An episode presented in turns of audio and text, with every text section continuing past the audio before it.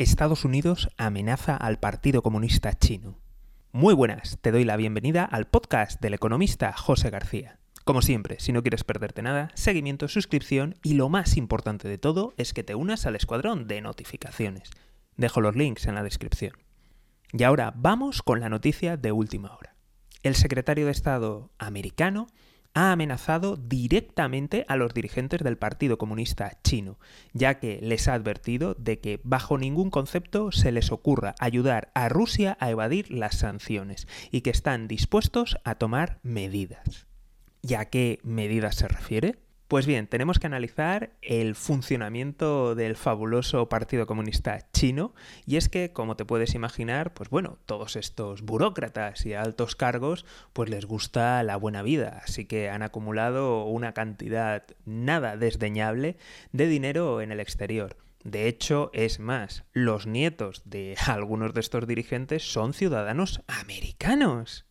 Con lo cual parece que los embarcos de oligarcas rusos se va a quedar pequeño si realmente solamente con Estados Unidos, pero muy probablemente el resto de comunidad internacional se va a sumar a esas sanciones se aplicaran contra pues los dirigentes y contra las órbitas de influencias de estos dirigentes del Partido Comunista Chino.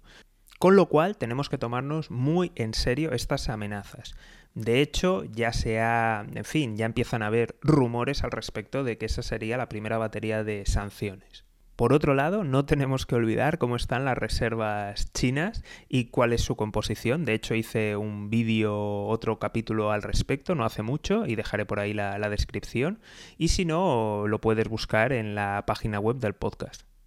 Y también me gustaría añadir que próximamente va a haber un capítulo especial dedicado a cómo China podría ayudar a Rusia de manera financiera a esquivar esas sanciones o al menos a mitigarlo. Así que si no te lo quieres perder y quieres saber cómo China podría ayudar a Rusia financieramente a esquivar estas sanciones, ya sabes, seguimiento, suscripción y lo más importante de todo es que te unas al escuadrón de notificaciones.